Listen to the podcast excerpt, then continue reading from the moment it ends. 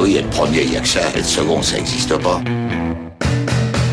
Fais pas chier ou je te ferai une guerre comme t'en as jamais vu. Go ahead. Quand les types de 130 kilos disent certaines choses, ceux de 60 kilos les écoutent. Make my day. Vous savez mon nom, j'ignore le vôtre. Qui êtes-vous?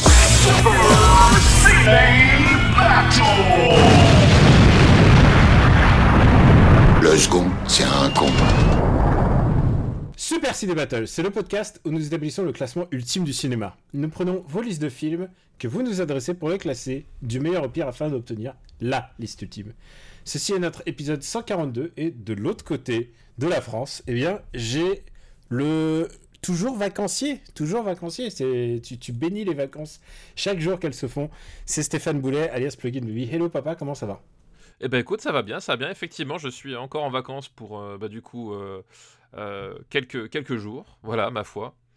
Donc les bébés, à, euh, bébés, les- excuse-moi, c'est déformation. Les bébés. les, les enfants, les enfants à domicile. Euh, oui, oui, les, tout à fait, les enfants à domicile.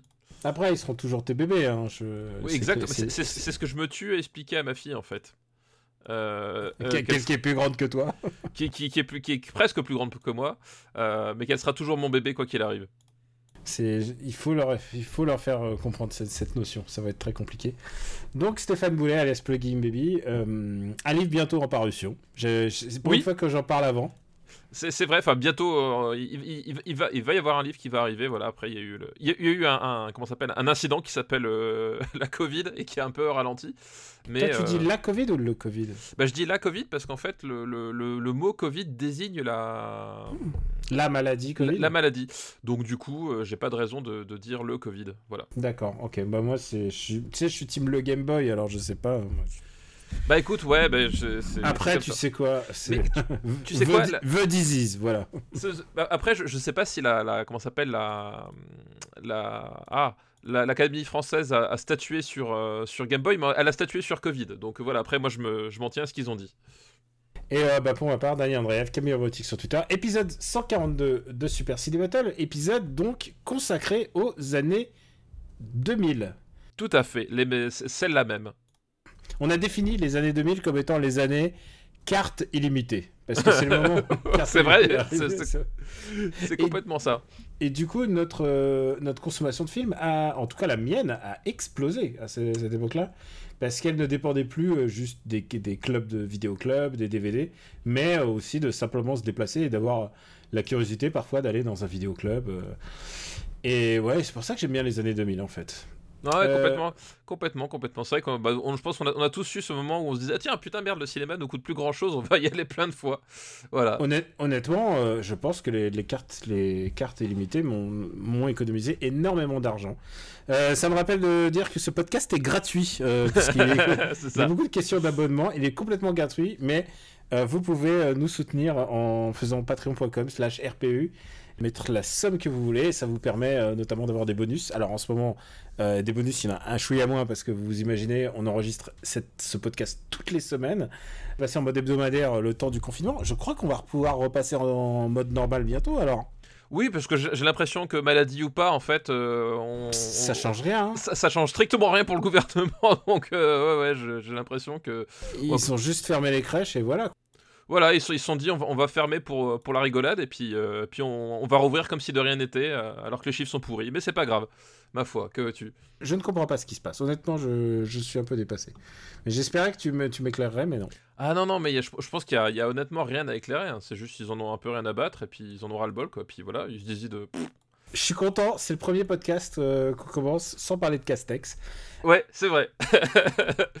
Écoute, on a 296 films et je peux le dire, quoi qu'il arrive, on va dépasser les 300 aujourd'hui. Oh là là, putain, tu- la, la rédaction s'engage. La rédaction s'engage. Et euh, est-ce que ça te dirait peut-être de repasser passer en revue ce qu'on a vu euh, la dernière fois? On a vu Harry, un ami qui vous veut du bien, qui est classé Voilà. 90e chez nous. Qui était un titre un petit peu ironique, hein. Disons-le. Oui, mais, mais en même temps, c'est- euh, tu sais quoi, j'aurais dû me méfier quand, quand on m'a dit Eh, c'est Stéphane, un ami qui te veut du bien. c'est tellement ça. Et il y avait aussi Hannibal. Oui, En- un ami qui vous veut du bien, euh, pas vraiment non plus. 200, 213e. On a eu très peu de films la dernière fois en fait. Ben, on a eu très peu de films, effectivement. Pourquoi? Parce que du coup, on s'est aperçu qu'on a parlé longuement d'un film a- dont on avait déjà parlé. Ce sont Et on l'a choses- mis, on l'a mis en bonus. J'espère que ça n'arrivera pas aujourd'hui. J'espère que ça n'arrivera pas. Nous, nous serons attentifs. Non, la rédaction s'engage et oh, globalement c'est moi qui dois m'engager en fait. Rappelons quand même notre top 10. Euh, Vas-y, lance-toi. Eh ben écoute, du coup, le top 10, euh, c'est euh, tout d'abord Les Fils de l'Homme, euh, que nous- dont nous avons parlé à l'émission 99, figure-toi. C'était juste avant, euh, juste avant le changement de, De décennie. de décennie. Voilà, c'était. euh, on a conclu la décennie en parlant de ce très grand film. Euh, et bah, ça valait le coup. Mais ça valait le coup. Et ça valait le coup. Derrière, on a Memories of Murder, No Country for All Men, History of Violence, Mother, donc deuxième Bong Joon-ho dans le top euh, 10. Et nous avons ensuite, euh, ensuite nous avons GSA, euh, Millennium Actress, Le Voyage de Chihiro, La Graine et le Mulet, et on conclut le top 10 avec un autre Bong Joon-ho, puisque c'est euh, bah, The Host, tout simplement. C'est quand même du bon. J'ai envie, le simple fait que tu aies mentionné les fils de l'homme, et je me demande, est-ce que c'est pas, c'est pas ça qui nous attend? Ah, bah, alors, C'est toujours le problème de ce film. hein. c'est c'est toujours le problème de ce film, et c'est est-ce qu'à un moment donné, à quel moment on va basculer dans le documentaire? Voilà. Exactement. Euh, écoute, je vais te proposer un, un des crossovers de, de liste aujourd'hui parce que euh, je me rends compte qu'il y a des choses qui se recoupent. Et en plus, j'ai fait un devoir de vacances qui me concernait. donc, euh, donc, on va pouvoir parler de, de, de grand cinéma. Je peux te le dire. Là, on va accroche-toi. Ça va être du très très gros cinoche.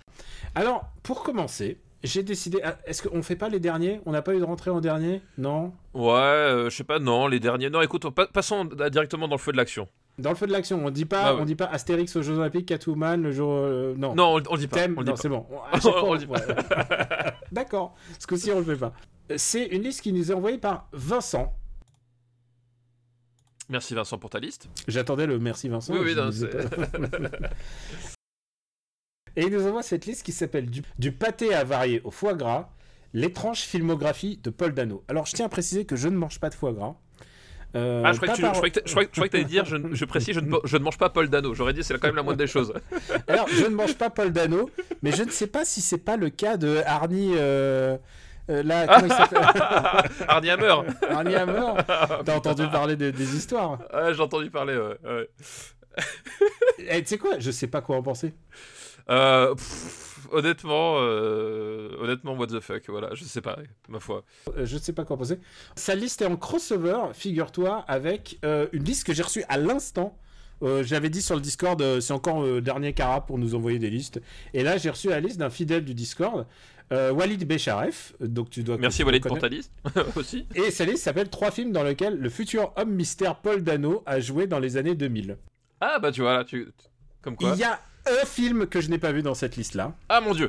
qui s'appelle Taking Lives, Destin volé, avec euh, Angelina Jolie. Ang- Angelina Jolie, ouais, c'est ça, ouais. Est-ce que tu l'as vu? Euh, je l'ai vu et c'est avec aussi euh, Kiefer Sutherland, non? Il y a Kiefer Sutherland qui joue le Ouais, méchant. Et je crois. Tu sais Je quoi? l'ai vu. c'est- le film qui me dit quelque chose, mais je, je- ça, me, ça me dit rien comme ça, en fait. J'ai trop peur de. Je crois que c'est c'est Kiefer Sutherland qui est le méchant et il y a Ethan Hawke qui joue le gentil. Euh, euh, Oui, c'est ça, oui, c'est ça, tout à fait. Tu sais quoi Je veux pas Je m'engager. me rappelle de Kiefer surtout en fait. Je Ça, surtout. ça a l'air d'être un classique du cinéma. Ah, Je celle-là, pas- c'est un grand, grand classique. C'est effectivement, euh, oui, c'est c'est un très, très grand film. D'accord, je me mets Taking Je- Lives. je Ouais, te- tu- voilà. Ça mérite vraiment, vraiment de, vraiment de s'y attarder, hein, je pense.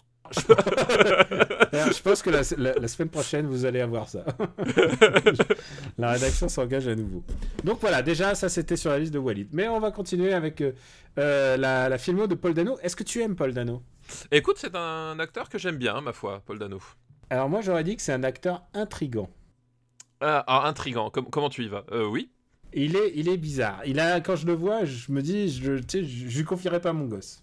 Ah bah, Alors, je- euh, complètement. Euh, complètement. Il a l'air, il a l'air trop gentil pour être honnête. Tu vois, c'est. Bah, il, il a pas l'air gentil, il a, une- il a une tête où euh, tu sais pas exactement trop. Enfin voilà, tu euh, où, où le situer. voilà, c'est sûr que. Dans ces deux listes, il y a un film qu'on a déjà vu. C'est Max et les Maxi Monstres, Ah oui. qui est situé chez nous entre la place euh, 79 tenue par Gladiator et 81e, le plus beau des combats, qui est un film qu'on aime, deux films qu'on aime bien. Deux films qu'on aime bien, tout à fait. Donc il est bien classé quand même. C'est un bon film et euh, c'est un film qui mérite. euh, Mais alors attention, euh, c'est pas que pour les enfants. Ça Non, peut faire- non. Ça peut faire peur. Non, c'est bah, ça. On en avait déjà parlé, hein, je sais plus dans, dans Dans- quel on en a épisode. parlé dans l'épisode 96. Dans l'épisode 96, voilà, bah, je vous renvoie à cet ans. épisode.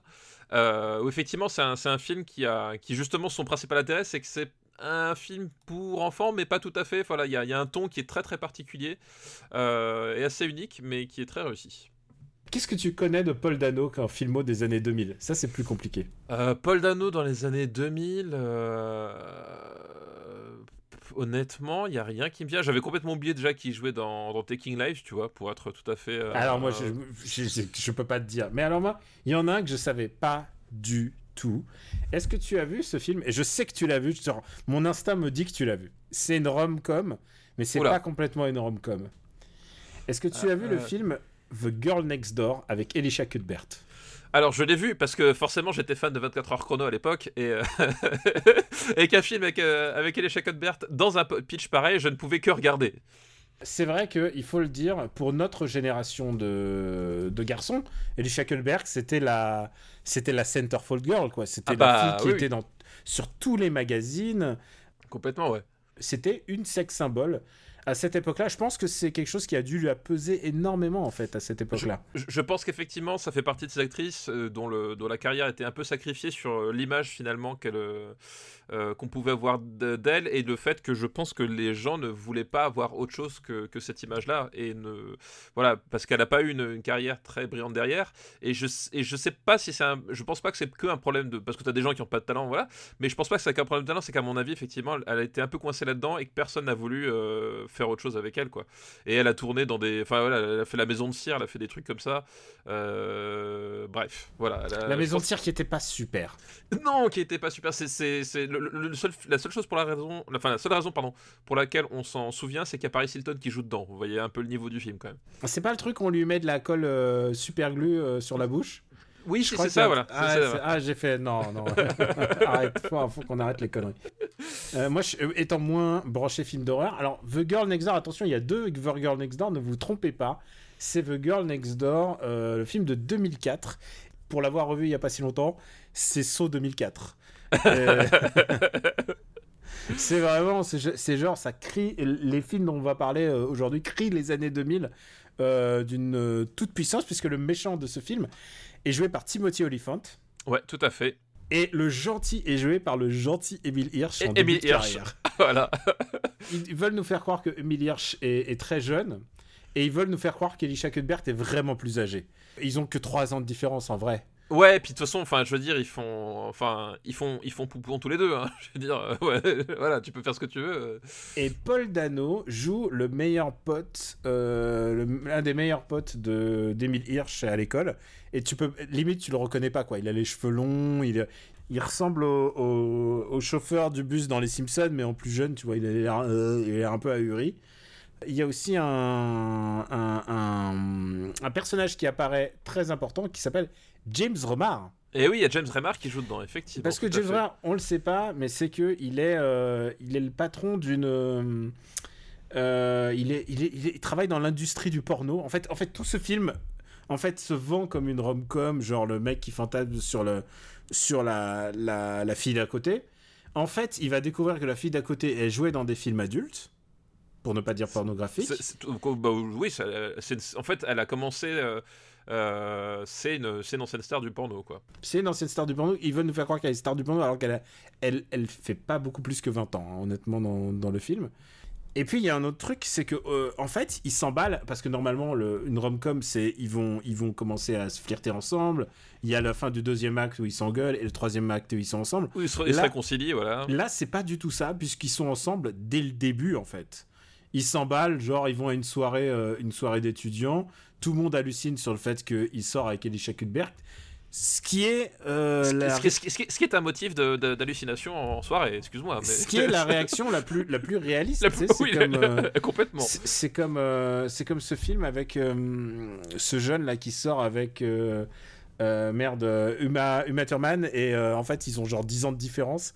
Et lui, il va à une soirée avec Uma Thurman, mais genre, il y a personne qui hallucine qu'il y a Uma Thurman qui est là, quoi. Alors qu'elle est, enfin, genre, elle est clairement, tu vois clairement qu'elle est pas du même monde et tout ça. Et genre, tout le monde dit, ah, bah, c'est- genre, ah, c'est ta copine. Alors que là, là, non.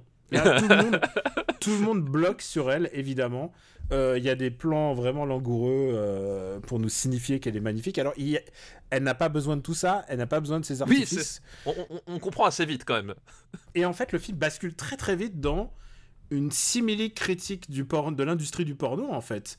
Euh, puisque elle va être, euh, ils vont, ils vont se disputer et ensuite elle, elle, elle, elle est sur le point de refaire des films. Il dit non. Ensuite, il va se faire escroquer par Tim Oliphant. Et en fait, ça va, en fait, ça ressemble à, c'est vachement inspiré de entre Ferris Bueller et Risky Business, en fait.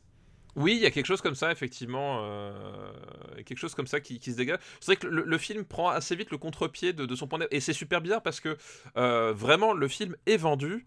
Euh, Enfin, tu vois, entre l'affiche, entre la, la bande-annonce, entre tout, le, le film est vraiment vendu comme une comédie romantique. euh, voilà, euh, ce serait Ashton Kutcher ou un autre, ce serait pareil. Et effectivement, il y a, y Garde des ba- boulettes pour Ashton Kutcher. oh merde. Mais en fait, il y a, effectivement, ça, ça bascule et ça, ça devient quelque chose de, de- de- d'assez, surprenant, on va dire, pour le, genre et de, honnêtement, de pas si mal en fait. Il y a, je trouve le film, alors je trouve pas le film très abouti, mais euh, je trouve que justement, quand il arrive à, enfin, il arrive plus ou moins assez bien à jongler avec les, le- les, les genres et il y a un truc qui se dégage, je trouve, de voilà de, de cette histoire. Il aurait pu être euh, plus euh, finalement plus fin, plus voilà. euh, tu, tu vois que finalement, au-delà de l'idée de base, ils vont pas vraiment beaucoup plus loin que ça, mais je trouve ça pas si pas si mal en fait. Bah écoute, moi aussi, je trouve pas ça, pas ça si mal. C'est pas du tout une rom-com traditionnelle, mais il y a une espèce de satisfaction à voir les personnages. Et surtout, tu comprends bien les motivations de tout le monde. Tu comprends bien que elle, elle veut s'échapper complètement du monde, de, du monde du porno. Je trouve que ça fonctionne bien et je trouve que les personnages sont attachants. Même Ouais, Emile même Emile Hirsch, à l'époque, bon.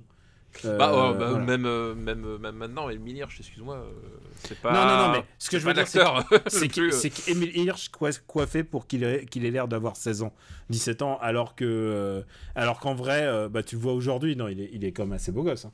Ouais, non, je trouve qu'il y a du charme qui se dégage là-dedans. Alors, je, je peux pas jurer que ce soit le rôle de la vie de Paul Dano, Non, je pense pas, je pense pas, effectivement, effectivement. mais en fait, je trouve ça pas si mal. Et je trouve que Timothy Oliphant, en méchant, alors il le surjoue de ouf. hein. Genre, il filme toujours des clubs, il est toujours, à- il est toujours là à dire ouais, je te paye une lap dance, tu vois, genre un peu, un peu le méchant de ce film. Mais, euh, mais je le trouve pas mal en fait. Je pense que est-ce que ça serait pas le meilleur film avec Timothy Oliphant? Je ne veux pas me mouiller. Je ne connais pas suffisamment bien sa filmo, mais Moi non plus. euh, moi- au niveau film, je sais pas. Euh, euh, au niveau film, je sais pas. Au niveau série, ça c'est sûr non. Mais au niveau, au niveau film, c'est vrai qu'il n'a pas été verni. Il a été un, un des pires méchants de Die Hard. Euh, il a été, euh, il, on l'a, il a été un juste- très mauvais hitman. ouais, on l'a juste entrevu dans Once Upon a Time. On l'a, ouais, on l'a, on l'a entrevu entre Once Upon a Time. Euh, oui, c'est vrai, je sais pas. je- c'est vrai que j'ai pas beaucoup de souvenirs euh, d'autres euh, rôles au cinéma. Voilà, c'est pas. Je pense pas. Je pense pas qu'il y ait une carrière très très brillante au, cinéma, quoi. Bah écoute, je te propose de classer ce film et en sachant que ça reste quand même Candy Eye parce que ça reste, il y a quand même Elisha Cuthbert à cette époque-là, à cette époque-là de sa célébrité, filmée de manière vraiment, bah c'est ça le propos du film, c'est qu'elle est filmée comme un, comme un- une bombe sexuelle alors qu'en fait elle veut complètement s'échapper de ça. Et, et elle joue un rôle assez malin, mais en fait si tu réfléchis, tu la vois pas tant que ça. Et tout le film, tout le merchandising du film est vendu sur le fait que c'est la girl next door, alors qu'en fait, au bout d'un moment, c'est plus la, la question est plus de girl next door, quoi.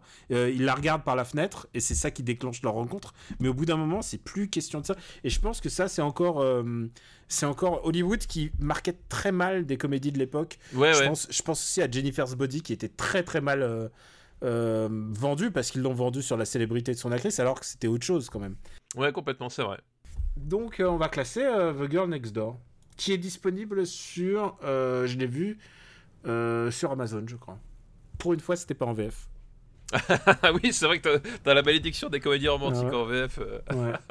Alors, honnêtement, ça va au-dessus de celle qu'on a vue la dernière fois. là, euh, On a vu quoi la dernière fois? Ah oui, oui, oui. le- le- on avait vu une daube la dernière fois, c'était, c'était, c'était, comment il s'appelait déjà? Euh, J'ai un trou de mémoire. Euh, Merde. euh, Ah, je me souviens, mon, esprit m'a préservé. euh, Merde, comment il s'appelle? Bah, Il y, avait l'as- 40 ans toujours puceau qu'on a vu deux fois. Ah, c'est 40 jours et 40 nuits. Euh, 40 jours et 40 nuits, oui, oui. Eh, Mais attends, où est-ce qu'on l'a mis 40 jours et 40 nuits? 40, 40, 40, 40, 40, 40, 40. On l'a mis où? 40 jours, 40 ans toujours puceau. Ah merde, il a disparu. Il a disparu de la liste? Ah, nous l'avons peut-être effacé par erreur.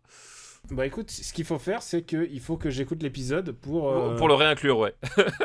Ah, Alors, tu sais, comme on avait deux 40 ans toujours puceau, s'il faut, on s'est planté de 40 ans à effacer, tu vois. Non. 40. C'est- 40 jours, 40 nuits. Voilà, on avait vu l'épisode précédent 40 jours et 40 nuits. On va garder cette bouillabaisse de, de confusion dans, le, dans le montage, tu vas voir, ça, les gens vont être, vont être affolés. Bon bah écoute, euh, on l'a, il faut le classer. Donc pour moi, ça va au-dessus de 40 jours et 40 nuits qui était très bas. C'est dans mes- dans mes Voilà, souvenirs. oui, oui, oui. Bah, pour, euh, pour moi, moi, je trouve ça plus intéressant que 40 ans toujours puceau, perso. Euh, ah bah oui, bien sûr. Euh, et où qu'il est, il est où qu'il est. il est 166 quand même. Ah non, je trouve qu'en film de son époque, c'est beaucoup, beaucoup mieux. toi, je pense que tu vas vouloir le garder sous Superbad. Par rapport à Mean Girls, Ah, tu sais quoi, je trouve ça plus. Alors, faut pas le dire très fort parce que tu sais qu'à la maison, euh, mais je trouve ça comparable euh, en mieux à Diable. Je pense que c'est ça vaut. Pour moi, je mettrais entre le Diable et en Prada et Requiem for Dream. euh, écoute, moi je, te- moi je le laisserai quand même en dessous de Panic Room, quand même, faut pas déconner. Euh, ah non, alors euh, non, non, non, alors euh, euh, puisque tu me le dis, entre Requiem for Dream et, et 500 jours d'été. Ah non, mais ça, ça- ça- ça- je vois Ah vraiment ça, je vois vraiment ça très mal euh, en dessous de Panic Room, c'est pas possible. Comment est-ce Ah qu'il est aussi bas Panic Room parce que c'est pas génial en fait. Bah, euh, c'est au moins du, c'est quand même, c'est quand même un certain niveau de cinéma. euh. Ouais, mais narrativement, Panic Room, au bout d'un moment, les portes qui s'ouvrent, les portes qui se ferment, j'avais, je- et je l'ai vu récemment en plus. hein. Mais ça va pas, ça, ça- ça va pas au-dessus de 500 jours de, de, d'été- de summer parce que je sais ce que tu essaies de faire. Que j'aime pas 500 jours d'été. Voilà, voilà, exactement. ça, 500 jours de summer? Comment, c'est quoi le nom en français? Je sais même pas. Euh, euh, bonne question. 500 euh, jours de merde, oui, parce que ça a l'air d'être horrible de, de passer son temps avec Summer. Euh... Moi, c'est, c'est- entre Panic Room et, euh, et 500 jours, euh, Ah, 500 jours attends, ensemble, je crois que ça Fight, s'appelle. Fight. Euh, non, moi, je, je veux que ça soit au-dessus de 500 jours ensemble. Je, si, si Ah j'avais non, à mais moi- attends, et attends, le, film est, est méga bas parce que tu le détestes. Euh, je t'ai- laissé ta merde là, comment ça s'appelle? Super bas de vachement plus haut. Euh, je t'ai laissé, comment ça s'appelle ton truc là tout pourri euh, avec les voitures qui font vroom vroom là C'est où cette merde? Mais non, pas Cars. Euh, Euh, Speed Racer Speed Racer, je te laissais méga haut. Attends, t'es Ah non. Speed mais Speed Racer mériterait un top 10, hein, tu, tu le sais. Non, non, mais il mérite, mérite pas un top. Oui, il mérite un top 10 si tu commences par la fin. Euh, Speed, Racer, eff- Speed Racer, effectivement, ça, ça se cale quelque part entre 3-0 Alors, et la planète des les- singes. On est d'accord. Donc, Pour que les gens savent, Speed Racer est un ca- casus belli de ce podcast. non, non, non. Eh, eh, Quand on eh, arrive au point Speed Racer, Je, je t'ai laissé Speed Racer à la, à la 59e place. Tu déconnes. Tu, Attends, tu, je me, tu, tu me mets pas, tu mets, tu mets pas, tu mets pas Girl Next Door tu sais au-dessus de quoi 500 jours ensemble. Non, non, tu, je- sais quoi, tu sais quoi, Steph? Là, je remonte de- euh, d'en haut, je regarde nos 20 premiers et je trouve rien à redire. Il n'y a pas de film du genre Ah, je t'ai laissé ça, je t'ai laissé ça. Et moi, je suis en train de regarder le premier film on- où genre, je t'ai laissé, je me dirais que je t'ai laissé quelque chose. Et en fait, je le vois pas arriver avant un bon bout de temps. En fait, je trouve qu'elle est très très homogène notre liste. Elle est très, elle est très. Peut-être Grande Torino, je l'aurais vu encore plus haut, mais voilà, bon. Bah, pour moi, Speed Racer, 59e, il, il manque un 3 devant le, le 59 en fait. Connard, t'es vraiment un connard. Ah, mais en même temps, Speed Racer reste devant, devant Sunshine, ce qui est très important. Non mais voilà, tu, tu, tu vois la honte quoi. Non mais donc non non, tu, tu, tu, tu, mets Attends, Girl Next attends, Door en dessous de tu sais 500 quoi jours ensemble. Non non mais attends, c'est bon. si, si t'aimes le cinéma, Speed Racer, Sunshine, Two Lovers, The Chaser et Steak en même temps. C'est quand même pas mal, on reste quand même dans des, dans des bons horizons. Mais bon, trêve de commentaires. Euh, tu l'as dit au-dessus de 500 jours ensemble hein En dessous. Au-dessus Non non, en dessous, en dessous. Oh putain, t'es dégueulasse. Allez, je te l'accorde. Moi, je vais pas me battre non plus pour. euh, Mais bon, C'est- c'était la seule chose. Non parce que non mais là, là, là, honnête- là, honnêtement, on C'était la parle d'un seule film co- cho- Ouais. on parle d'un film correct et toi t'essaies de, de- d'en faire le panthéon du ça stop Non. aussi quoi. Non mais tu vois. Non, mais il est 148ème maintenant, grâce à toi. Ouais, grâce à toi, à cause de toi. tu sais quoi il, est, il, est- il reste quand même au-dessous du Seigneur des Anneaux les deux tours pour toi. bon, euh, on, a, on a vu ce film-là, on est très heureux. Maintenant, il nous reste encore, euh, il nous reste encore euh, un film à voir, ou deux, je sais plus, je, je sais plus comment j'ai compté. Et donc, tu peux pas me citer un autre film connu avec Paul Dano, comme ça, des années 2000. Des années 2000. Non, qu'est-ce qu'il a fait dans Paul Dano dans les années 2000 euh, Alors, il y a un piège. Il est dans un film, et en fait, il disparaît au milieu du film, et il revient à la fin. Et moi, j'avais pas compris que c'était ce personnage-là en faisant Ah J'avais oublié son existence pendant tout le film. euh, ah mais si, mais c'est Little Miss Sunshine, non? Il joue, euh, enfin, il, joue dans Little Miss Sunshine, Paul Dano. Attends, je vérifie qu'on l'a- qu'on en a pas parlé. C'est bon, on en a jamais parlé. On va enfin parler de There Will Be Blood. C'est 2000 Very Will Be c'est Blood 2000 Ouais, mais oui, Ah c'est ouais 2000. Ouais, ouais. D'accord, ok. Tu vois, je, je m'étais, euh, je, je croyais que c'était vachement plus tard que ça. Ah non, non, c'est... Et d'ailleurs, c'est la première fois que je vois ce gars-là et je me dis Ah, ok, c'est Paul Dano. Euh, c'est 2007. D'accord. ok. Ah tu vois, je, je voyais ça vachement plus récent. Mais oui, oui, tout à fait, d'accord. Un film Euh, de Paul Thomas Anderson. Et effectivement, c'est c'est- c'est le film qu'il a, euh, qu'il a, qu'il a révélé, hein, euh, vers Will Be Blood. hein. Ça, Ah oui, non, de- parce que dans le rôle du puceau dans. Dans Vocal c'était son, c'était, c'était même pas son McLovin. hein. C'est ça. Donc, euh, There Will Be Blood est un film euh, massif. Je, je vois pas d'autres mots pour résumer euh, There Will Be Blood. C'est un, c'est un film qui a l'ambition d'être, euh, d'être un film qui raconte un, un pan entier de l'histoire des États-Unis, mais qui à la fois veut être à la fois une fresque, à la fois un truc très intimiste, et à la fois, c'est un film qui veut être un peu tout. C'est le film total sur euh, la découverte du pétrole dans l'Ouest américain euh, au début au début du XXe siècle. Je crois que c'est Oui, c'est ça, ouais. C'est quelque chose comme ça. ou ouais. à la fin ou à la fin du 19e. Non, en je- tout cas. c'est début du 20 siècle, ouais. Et ce film, euh, tu l'as vu, tu l'as vu bien sûr. Oui, je l'ai je l'ai même vu au cinéma. Ouais, bah, et, je l'ai vu au cinéma et je me suis demandé, mais qu'est-ce que je regarde pendant plusieurs fois? Euh, Parce que ce film commence déjà par 20 minutes à la louche euh, de Daniel Day-Lewis qui est seul, euh, seul à l'écran, tout seul, en train de, bah, de creuser, de découvrir du pétrole. Et je pense que c'est 20 minutes absolument brillantes. Honnêtement, j'adore le début de ce film. Et après, ça devient, ça devient ce que j'appelais la fresque historique. Et, euh, et je sais pas comment mieux résumer ça que l'histoire d'un mec qui va tout faire pour devenir riche. C'est ça. Euh, c'est C'est- aussi parce que a aussi la prétention de devenir aussi une, une critique euh, filée du capitalisme à travers, le, à travers les âges. Euh, oui, non, mais c'est ça. Tu as, tu as bien, tu as bien, tu as bien répondu. Parce que effectivement, on va, suivre un, type euh, qui a une, sorte de détermination absolue. euh, à, bah, là pour le coup à trouver du pétrole hein, puisque euh, c'est de ça dont il s'agit et qui va globalement tout faire tout sacrifier pour pour y arriver quoi Et le personnage de Paul Dano, bah, c'est un. c'est un jeune gars qu'il rencontre au début euh, parce qu'il a un business avec lui. Euh, je crois qu'il veut racheter la ferme et, et le frère euh, et le frère jumeau. En fait, Paul Dano joue les deux personnages. Il joue le frère et c'est pour ça qu'à la fin, tu vois le frère arriver et je fais. Ah et mais j'ai jamais, j'ai genre, j'ai compris le film à la fin quoi. Genre quand tout, tout ce- tous les gens expliquaient ce qui se passait à la fin. Parce que vraiment, c'était pas, c'est pas toujours très clair. non c'est pas toujours très clair effectivement Euh, D'abord, euh, est-ce que tu aimes ce film? Euh, pas vraiment en fait Ah ouais? Euh, pas vraiment parce qu'en fait euh, c'est un film euh, sur lequel j'ai énormément de problèmes en fait je trouve que le, le- le- tout le tout le, développement du personnage en fait j'a- j'arrive pas à y croire dans le sens où je, je vois une dissertation en fait pendant tout le film et euh, j'ai beaucoup de mal à, m'imprégner du, personnage, des personnages en fait. Euh, bah, on l'a dit, tu l'as dit, le personnage de, de Paul Dano euh, qui euh, où on sait pas vraiment qui, il est, etc. Il y a un truc vraiment très au-delà de l'utilisation de la, photo et de certains moments euh, qui sont assez dingues en termes visuels. Euh, je trouve que c'est un film en fait qui dit tout dans sa première demi-heure et qui après s'étale pendant deux heures derrière.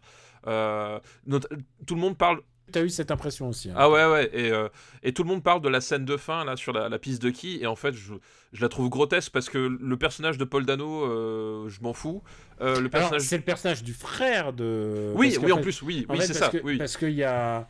Je sais plus, je sais plus comment ça se passe. C'est-à-dire, il y en a un qui veut vendre le terrain et le frère il veut pas. Et ensuite, si je me souviens, alors spoiler alerte, mais je sais pas à quel point. Faites attention euh, si vous voulez vraiment vous préserver le truc. C'est que c'est le frère qui revient et qui dit je veux vendre mes propriétés. Et euh, à ce moment-là, euh, Daniel Day-Lewis, dont on n'a même pas presque pas parlé, euh, Daniel Day-Lewis lui dit d'accord, mais je veux bien, mais il faut que tu renies ta religion puisqu'il est devenu prêtre. C'est ça, voilà. Et, et en fait, son but, c'est juste d'humilier le prêtre. Euh, si je me souviens. Si, si, parce que c'est quand même. c'est On parle d'un film de 2h30. Hein, c'est pas un film qu'on regarde à la légère. Il faut, il faut vraiment s'embarquer dans cette histoire. Euh, donc, oui, un- j'ai vraiment du, du mal à comprendre, en fait. Pas, la motivation du héros, mais en fait, tout cet univers qui tourne autour de lui, quoi. Et euh, c'est un c'est un film complexe. Et je pense qu'il je pense qu'il faut vraiment. C'est un film qui demande de la documentation et comprendre la volonté de Paul Thomas Anderson. Je sais que pour plein de gens, c'est un, c'est un, c'est le chef-d'œuvre de PTA. Moi, je suis un peu plus perplexe euh, quand il. euh, c'est pas mon PTA préféré, loin de là. Ah, mais moi, moi c'est pareil. Moi, comme dit, c'est un film que, que je trouve vraiment. Enfin, trop. euh, je sais pas, pas. Démonstratif, mais il y a vraiment un truc bout d'un moment.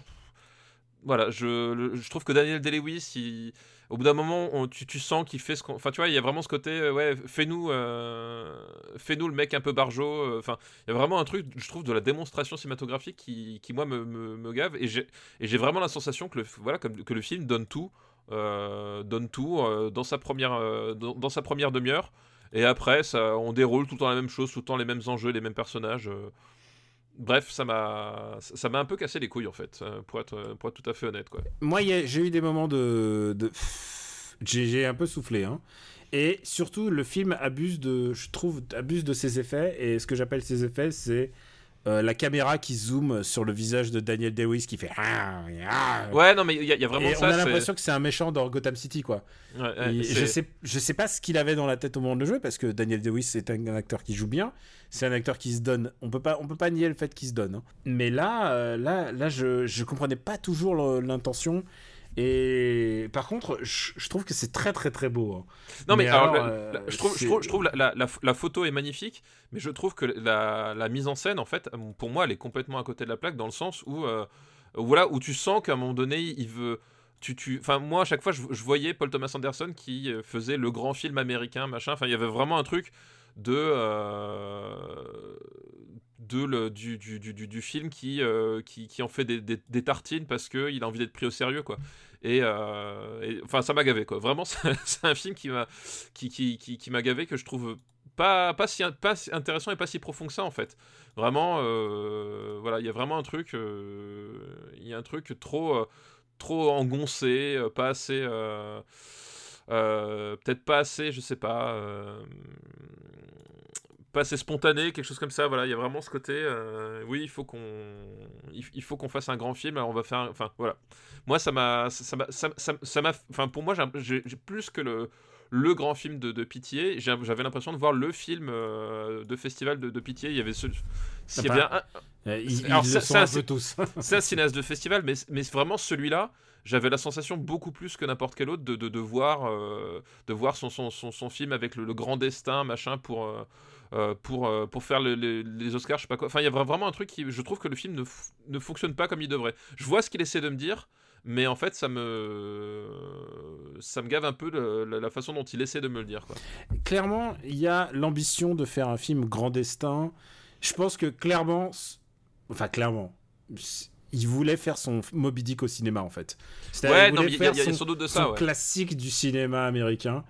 Et euh, et honnêtement, je suis, je suis déstabilisé par beaucoup de choses. Je trouve que je trouve que Daniel Day-Lewis, euh, enfin la fin, je la trouve complètement grotesque en fait. Je trouve Bah ouais, qu'elle n'a moi pas- aussi. Elle n'a n'a pas vraiment de sens. Elle est, euh, enfin, elle a pas. C'est pas qu'elle a pas vraiment de sens, mais le côté. euh, euh, bon, il- il- en fait, le truc, c'est que le personnage de Daniel Day-Lewis est aussi alcoolique, il est aussi fou, il est aussi plein de choses. Donc, euh, au bout d'un moment, qu'il fasse qu'il fait, euh, bon, ça me. C'est pas, c'est pas quelque chose qui me transcende, en tout cas. Non, moi non Euh, plus, c'est pareil. Et je m'attendais à être plus. Genre, je trouve. euh, juste pour euh, nuancer, je trouve que le début est vraiment mortel. Je trouve que la. Peut-être pas la première heure, mais les premières 40 minutes.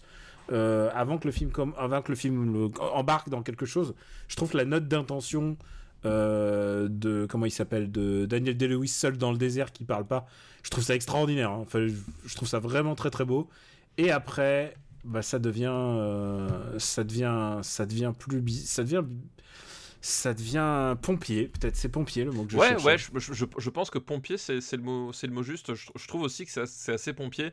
Euh, voilà, tu, tu vois les effets, tu vois le, tu vois le type qui a envie de, de, de, de, se faire, euh, de se faire son, son cinéma, machin. Mais, euh, mais moi, j'y crois plus à ce moment-là, en fait. Enfin, vraiment, il y a un truc de. euh, je, ne crois plus à ce qu'on essaie de me montrer, quoi.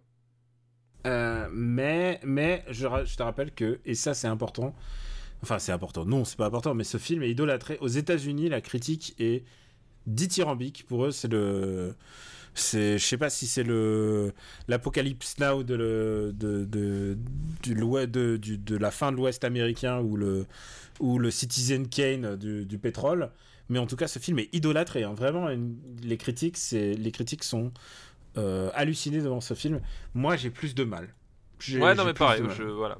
Pa- Pareil, j'ai plus de mal et, euh, et je peux comprendre ce qui a plu aux critiques hein, en fait dans, dans ce film-là, mais Ah, l'ambition, l'ambition dévorante de ce film du projet. Hein, non, mais ça, ça, il y a, ça, il y a, y a aucun souci là-dessus. Mais euh, bon, ça me parle pas quoi. Ça- je trouve ça, je trouve ça surfait et assez artificiel euh, au bout du compte. Enfin, voilà, c'est pas. je trouve que l'histoire a pas de. Ça manque de chair. Il y a vraiment un truc. C'est vraiment euh, vu trop. Tu vois, par rapport à, à un Boogie Night ou à un Magnolia, ah, non, ou quand ouais, même- non. ou, ou Même- quand et même, euh, et même, et même euh, euh, ça rend comme à lui. hein. Enfin, je veux dire, c'est. Ah oui, Drunk c'est- Love, ouais. je pense que je pense que c'est mon c'est mon PTA de bas de tableau moi. Ah non, il y a Inherent Vice aussi que je, je suis pas très fan mais Je l'ai pas vu Inherent Vice du coup. Mais voilà, du coup, je trouve qu'il y a vraiment un truc. Euh, on reste vraiment à distance, on reste vraiment. euh, euh, voilà, on, est sur un truc très froid, très. très froid, alors, que- justement c'est super bizarre parce que le, personnage est censé être sanguin et t'es, censé vibrer pour le truc, mais moi je vois une énorme performance d'acteur avec un super travail sur la photo, mais au service d'une histoire qui méritait pas 2h30 euh, ou 2h40 pour être développée. Quoi. Et puis surtout les personnages de Paul de Paul Dano, enfin les personnages de Paul Dano euh, tu les vois et puis ensuite ils disparaissent du film. Genre il n'y a pas de continuité Oui, dans le. oui, c'est, oui, c'est, c'est vrai qu'il y a aussi ce côté-là, c'est qu'à un moment donné, t'as, t'as, t'as- t'as l'impression d'avoir une narration un peu fragmentée. Et, euh, et très honnêtement, au bout d'un moment, tu t'en moques un peu de, de, Non, de, de- euh, de qui. moi- Enfin, tu sais, les, Moi les je m'en différents moque pas. fragments. Mais genre mais genre quand ça arrive à la fin je fais hein? Voilà, mais, le problème, c'est que les différents fragments, euh, bah, au bout d'un moment, tu les. euh, voilà, ça te. Tu, tu, tu, tu les recolles pas forcément, puis tu te demandes pourquoi est-ce qu'à un moment donné, euh, on, est passé, on est passé par là, alors qu'il y avait quand même une façon de faire qui était beaucoup plus. euh, pas simple, mais en tout cas beaucoup, beaucoup, moins, beaucoup moins pénible à, suivre. Enfin, je sais pas, quoi. Il y a un truc. Par contre, il y a aucun doute pour moi, c'est un film qu'il faut voir au ciné parce que si, si tu regardes ça sur une télé, tu perds énormément. Vraiment, tu perds. euh, c'est vraiment un spectacle de cinéma, quoi. Surtout, je vous rappelle, les, qua- les 30 premières minutes, ou je sais pas combien de temps ça prend, mais en tout cas, le, le début, euh, c'est vraiment un- une vraie expérience de ciné euh, très sensorielle, comme sait les faire Daniel Day-Lewis, comme il prépare ses rôles. Où est-ce qu'on va le classer le film? Où est-ce qu'on va le classer? Hop. hmm, C'est là qu'on va dire des gros mots, genre, euh, je préfère euh, Punisher Warzone. Euh, Où est-ce qu'on va le classer euh, C'est une excellente question. Je ne saurais pas classer. c'est- super dur à, à- à classer un film comme ça en fait. Ouais, Euh, parce que. parce que y a- il y a- non, mais- pour plein d'Américains, c'est number one. hein. Non, bien sûr, puis même je pense pour plein de gens d'une manière générale. Mm. Euh, et c'est honnêtement un film qui a, euh, qui a de, de, de, de, de- de vraies qualités. Enfin voilà, il y a. euh, Il y a aucun doute là-dessus, c'est que c'est- un film avec plein de qualités et tout, mais euh, mais ouais ouais ouais euh, qu'en dire qu'en dire euh, Hum, je regarde. euh, euh, euh, je pense que je préfère le, Vengeance de Johnny-To. Euh, le film avec Johnny Hallyday Le film avec Johnny Hallyday, ouais. Dis Vengeance de Johnny To avec Johnny Hallyday, comme ça. ça- c'est ça. Euh, je pense que je préfère ça en fait, ouais. Hmm. Bah, le truc, euh, c'est que je pense que c'est un Johnny To très très mineur, quoi. Bah, c'est un pitié très très mineur aussi. Euh, voilà. Bah, et- et moi, je pense que l'ambition est très très majeure, hein, par contre. hein. Ah, l'ambition, ouais, mais le problème, c'est que tu, tu notes pas l'ambition, tu, tu notes le résultat final. Et je préfère un film, euh, je préfère un film euh, mineur, mais qui, euh, qui réussit à son échelle, qu- qu'un film majeur qui justement, euh, qui justement euh, réussit pas forcément ce qu'il ce qu'il voudrait faire, quoi. Je pense que je peux pas le voir sous Rivière Pourpre. Qu'est-ce que tu penses entre Step Brothers et Shaolin Soccer? Euh, 157ème. euh, écoute, pourquoi pas, ça me semble être une bonne place. Ouais, comme ça, ça maintient Punisher Warzone au-dessus. oh, et cette manœuvre Cette manœuvre. Hop, euh, Punisher Warzone ne descend pas. Eh ben écoute, je crois qu'on a fini pour ces deux listes. On va remercier les deux personnes qui nous ont envoyé ces listes, à savoir Walid et euh, Vincent. Merci Walid et Vincent pour euh, vos listes, du coup. Et Euh. ma- maintenant, on va faire un devoir de vacances que j'ai eu le temps de rattraper. Oh là, mon dieu. Est-ce que t'es heureux? Euh, je suis pas sûr. T'es pas sûr? Honnêtement, film je suis pas certain. C'est un film que tu avais vu. Et moi, je- moi non. Et du coup, j'ai rattrapé. Et alors, je l'ai vu, j'ai regardé sur Amazon Prime, il était en VF. Et j'étais scandalisé. Et quelqu'un m'a dit, mais non, il est aussi sur Netflix. Et là, en- dans les deux langues. tu n'as pas donc- eu. euh, voilà. Et donc, j'ai enfin vu pour notre quota. Là, en ce moment, on fait une rom-com par émission. hein, tu remarques euh, Je, je, je remarque ça. Et alors, c'est pas la meilleure. C'est 7 ans de séduction avec Ashton Kutcher et Amanda Pitt. Eh bien. Eh bien voilà, nous en sommes arrivés au stade où nous parlons de 7 ans de séduction. euh. qui s'appelle A A Lot Like Love aux États-Unis. Tu sais quoi? Je trouve ça mieux comme titre parce que 7 ans de séduction, je peux te dire un truc. Au bout de 7 ans de séduction, t'as ressenti 7 ans de film. Au bout de 7 ans de séduction, je ne suis toujours pas séduit. Je suis à peine séduit. euh, si, quand même, Amanda Pitt est, euh, adorable et en plus, elle est bonne actrice. Mais alors, Ashton Kutcher, est-ce que je peux te dire que il est, il est ni adorable ni bon acteur? Ni bonne actrice. ça, c'est clairement. Ashton Kutcher est pas, est pas bon du tout. Euh, non, ce n'est pas un très très bon acteur, effectivement. Il joue avec une placidité. En fait, tu comprends pas comment il peut marquer à tel point cette fille pendant 7 ans. Puisque l'idée de base, c'est que lors, se rencontrent par hasard à l'aéroport. Elle couche avec lui euh, dans les toilettes de la- de l'avion. Alors, pur fantasme. euh, honnêtement, je pense pas qu'il y ait tant de, de- Honnêtement, je pense pas que ça arrive tant que ça dans la vie. Alors, je pense pas. Bon, après. euh, J'ai voilà, souvent pris l'avion. C'est pas parce que, tu sais, je fais pas le, le, le mec qui dit Ah non, mais les, les lanceurs de toiles de Spider-Man n'existent pas parce que j'ai pas pu les fabriquer. C'est juste, je juste dis, je pense que c'est vraiment, c'est vraiment un fantasme de cinéma parce qu'honnêtement, les toilettes, les toilettes de l'avion. Et là, je vais recevoir plein de courriers des, des lecteurs Ouais, dire Ouais, non, les toilettes dans l'avion, elles sont super et tout. Non, elles sont toutes petites, elles sont dégueulasses. Enfin, elles sont pas dégueulasses, mais genre, c'est tout Bah, petit. bah, c'est des Faut toilettes, quoi. Ouais, c'est des toilettes, c'est là où les gens pissent. Et aussi un autre truc, c'est c'est quand même le verrou là qui allume la lumière parce que c'est la lumière est éteinte et c'est le fait de fermer le verrou qui allume la lumière dedans. Non, honnêtement, je trouve pas ça si sympa. Et euh, c'est une version euh, Amanda Pitt version elle en fait, tu vois clairement qu'elle a 30 ans déjà. hein. Mais elle joue la jeune, mais elle joue la jeune euh, tu sais un peu destroy, un peu euh, Amandine a dit, euh, elle, ressemble, elle fait Avril Lavigne, quoi. Elle a un cosplay Avril Lavigne.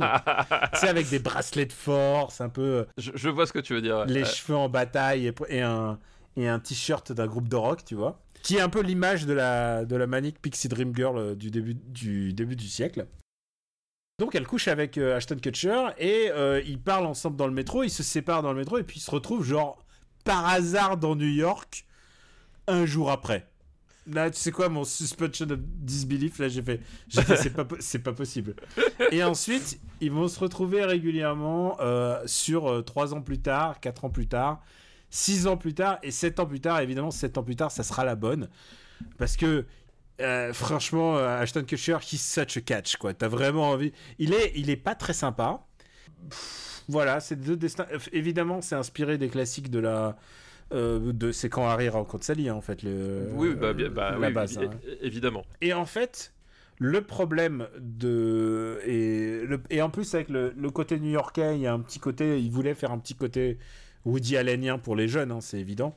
Mais en fait, euh, comme tu ne t'attaches à aucun des personnages, bah, et à peine, à peine, vraiment, euh, et que les sous et les, personnages secondaires sont pas très bien, pas très bien, pas très drôles, pas très bien employés et tout ça, bah du coup, t'en as plus rien à foutre et t'as juste qu'une envie, c'est que ça s'arrête. Ça dure quand même deux heures. J'ai passé un plutôt mauvais moment. C'est pas le but d'une rom-com. J'ai juste remarqué que c'est Catherine Anne qui joue euh, la meilleure copine de euh, Amanda Pitt dans le film et on la voit normalement dans WandaVision. Euh, elle joue un rôle important dans WandaVision. Ah oui, exact. Je peux pas dire quoi, mais voilà. ouais. Exact, exact. Écoute, j'ai pas aimé ce film. Est-ce que tu as quelque chose à dire dessus? Est-ce que tu- toi tu l'as vu dans les Si tu l'as vu au cinéma, c'est que tu l'as vu euh, à la fête du cinéma. non, je l'ai pas vu en cinéma, au cinéma. J'ai dû, le, j'ai dû le, le rattraper à un moment donné, euh, quelconque, en, en vidéo. Avec ta meuf. ouais. Euh, ou autre. Je suis même pas sûr que j'inflige ça à ma meuf parce que moi je, je- l'aime, tu vois, donc je j'inflige pas ce genre de truc. Elle est, elle est pas très rom-com en fait, hein. Non, et surtout, mauvaise rom-com, c'est c'est Ah bah c'est- contre-emploi. C'est c'est- bah, c'est- c'est- c'est- c'est comme les mauvaises comédies en fait. Enfin, c'est- des genres qui sont très durs à réussir parce que même quand ils sont ratés. Enfin, un film d'action quand c'est raté, ça peut être drôle en fait. Et ça peut être, ça peut être ridiculement drôle. Une comédie ou une comédie romantique qui est ratée, c'est juste gênant en fait. et, et, et- et ça devient vraiment problématique du coup. Euh, voilà, pour ce genre de, dans ce genre de situation. Et on l'a on l'a dit la dernière fois, Ashton Kutcher, donc une carrière. euh, une carrière. euh, Est-ce que je qualifierais de pas très intéressante? Une carrière effectivement qui, euh, voilà, qui, qui aurait pu. euh, Qui aurait pu. Qui aurait pu, mais qui n'a pas. c'est à peu près ça. Voilà, Amandine me, me soutient qu'il était hilarant dans That 70 Show, mais comme il jouait Oui, un, bah oui, mais, comme, mais comme, comme il jouait un débile, en fait, ça lui colle un peu à la peau. c'est ça. Bah, c'est, mais en plus, surtout, c'est bah, c'est c'est 70 Show, c'est-à-dire que c'est, ça reste une série au, au cinéma. euh, Voilà, euh, on reviendra au ciné- sur sa carrière au cinéma, mais au cinéma, on n'a pas eu de souvent, voilà, de à le voir de- à son à son avantage, quoi.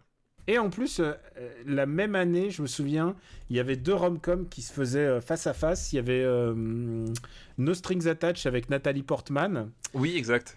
Et, exact. oui, et, et oui, oui. et, et c'était pas bien du tout. Et c'était pas bien du tout.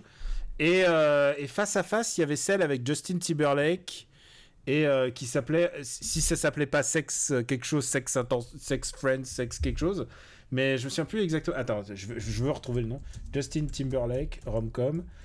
Euh. En fait, le truc, le twist de, de cette romcom là, c'était que Friends with Benefit la même année. Voilà, tu t'imagines le, le- les titres, les, les titres convergents qui s'appelait en français, et euh, s'appelait en français, ça s'appelait Sexe entre amis. Sexe entre amis, c'est ça, exactement. Et c'était avec Justin Timberlake et Mila Kunis.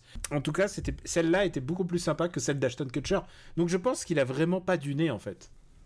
Euh, oui, il a, il a so- soit il a pas de nez, soit il a. euh, Ah, en, soit en passant, il est sorti avec Mila Kunis. Donc est-ce que ça veut dire qu'il a vu le film avec Mila Kunis et il est sorti avec? Non, mais vraiment, je, je pose des questions. hein, c'est, je, me demande. On va classer peut-être 7 ans, 7 ans de séduction? On va classer 7 ans de séduction, ma foi, classons-le. Putain, mais tu te rends compte, même, même pour les, les rom-coms, il a jamais été bon en fait. euh. Bah ouais, c'est c'est triste, hein. Son- et comme tu l'as dit au dernier épisode, son grand film c'était l'effet papillon.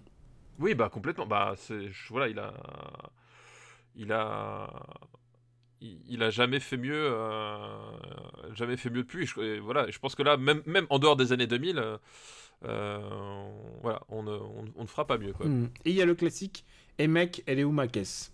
C'est ça, voilà, qui, qui a ses fans hein. euh, faut- Bah, Écoute, je veux pas recevoir de courrier des fans de Sean William Scott, mais bon, on sait ce que c'est. on sait qui sont ces gens. on, sait qui, on sait qui ils sont. Ils se reconnaîtront.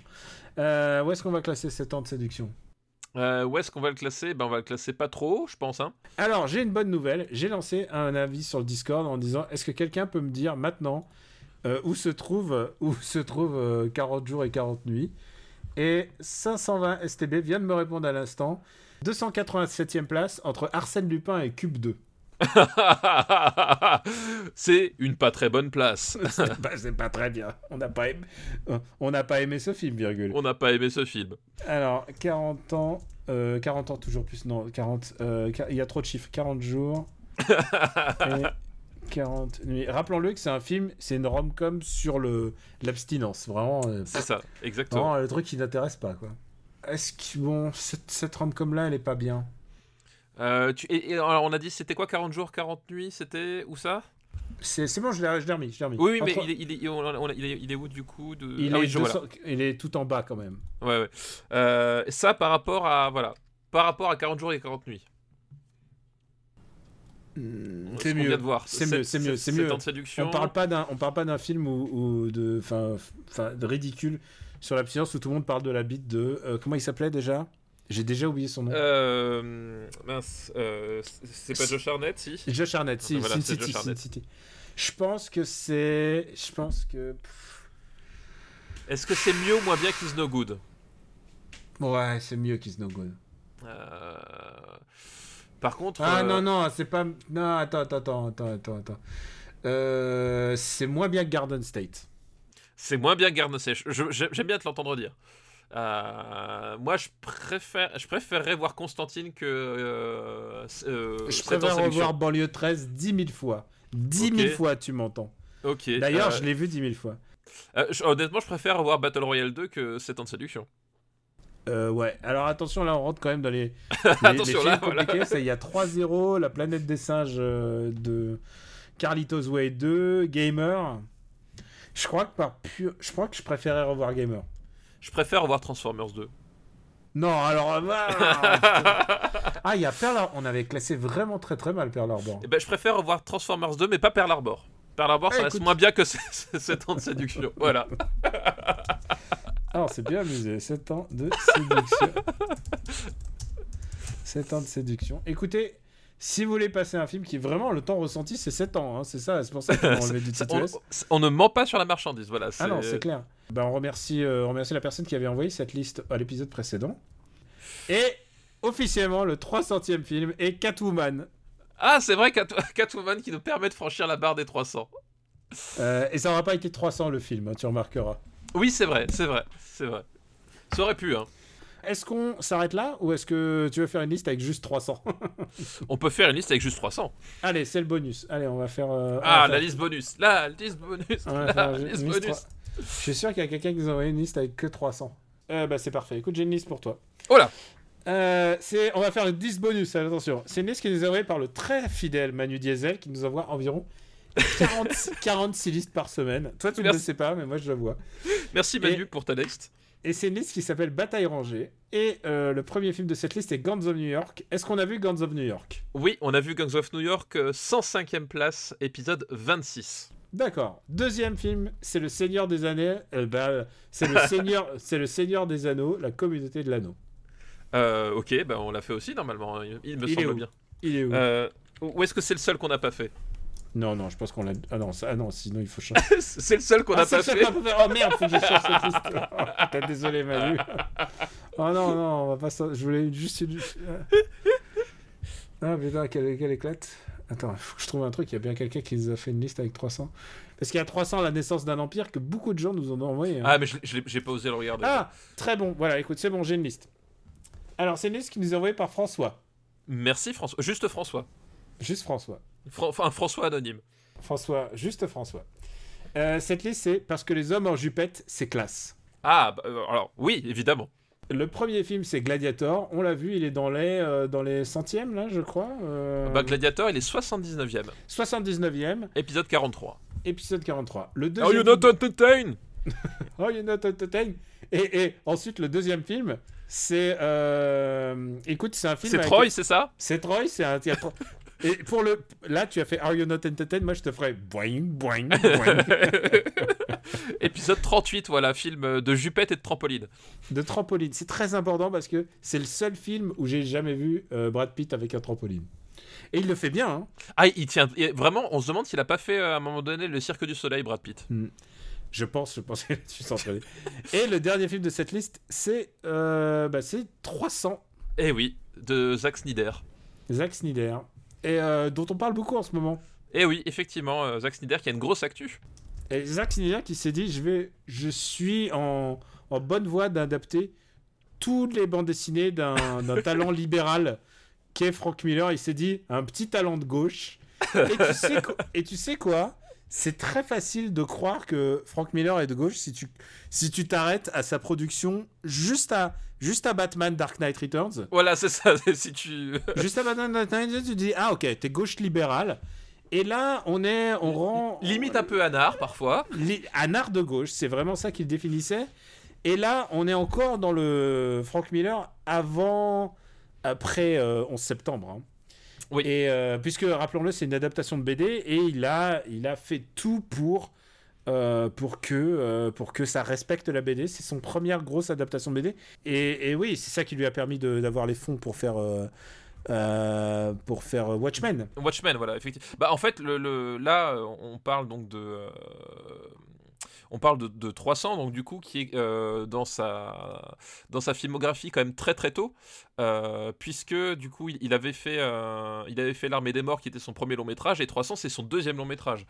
Et, euh, et en fait, dès 300, euh, Zack Snyder va, bah, signer complètement euh, tout son style, c'est-à-dire effectivement adaptation de BD. Adaptation de BD avec une, volonté de, le, faire pratiquement à la case près et avec son, style visuel voilà, qui, va, qui entériner avec ce film-là. quoi. Alors, rappelons-le, à la casse près, oui, ce film est devenu un film culte pour plein de gens parce que il y a énormément de me- is Sparta il y a énormément de monsieur euh, huilés, mais genre avec euh, t'as l'impression que c'est des CG tellement c'est irréel. Et en plus, c'est que des gens qui sont assez populaires puisque il y a Gérard Butler à l'époque où il ne faisait pas de cosplay de Ah bah, en fait, c'est- du Gladiator. ce, ce film-là a, a fait croire aux gens que Gérard Butler avait une carrière. Il y, a, vra- il y a vraiment, il y a vraiment une histoire de malentendu avec, avec, avec Gérard Butler, c'est-à-dire que les, les gens ont vu 300, ils se sont dit Ah tiens, c'est un acteur, en fait, ce mec, il a une carrière.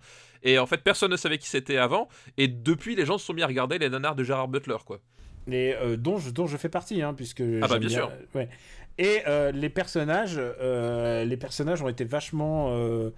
Euh, Enfin, je veux dire, on les voit non seulement torse nu, mais en plus, euh, bah, donc il y a Gérard Butler et arguably Gérard Butler, il présente très très bien dans ce.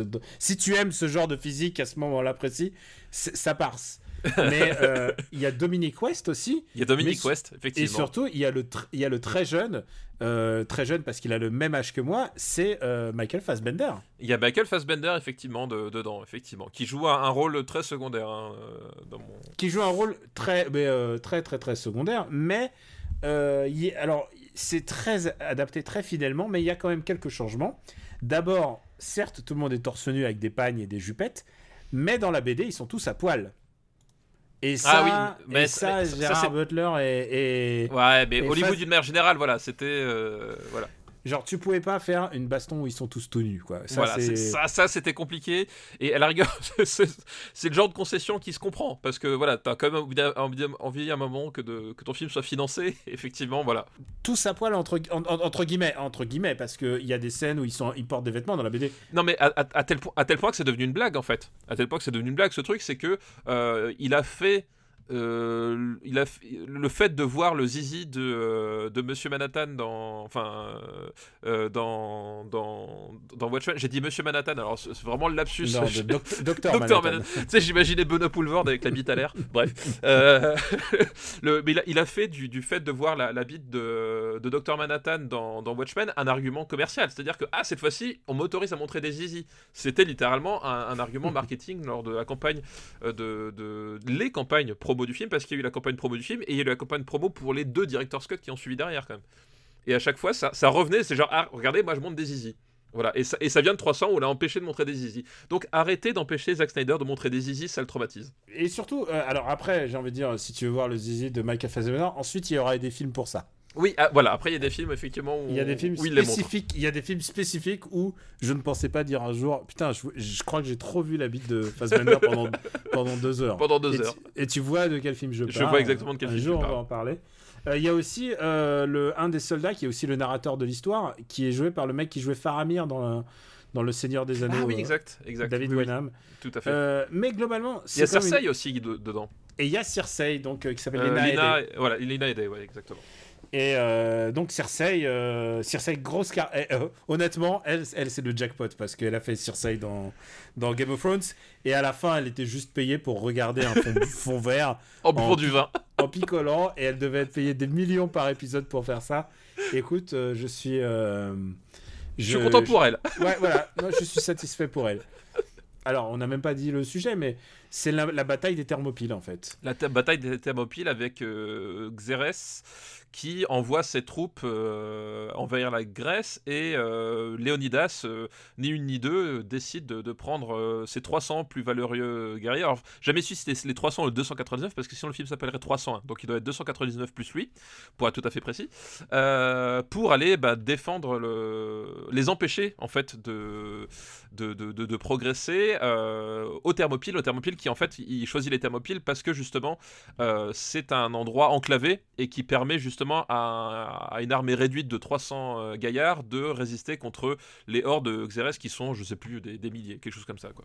Et ils utilisent tous les stratagèmes, les avantages, euh, les avantages du terrain, les, les mecs qui sont super balèzes.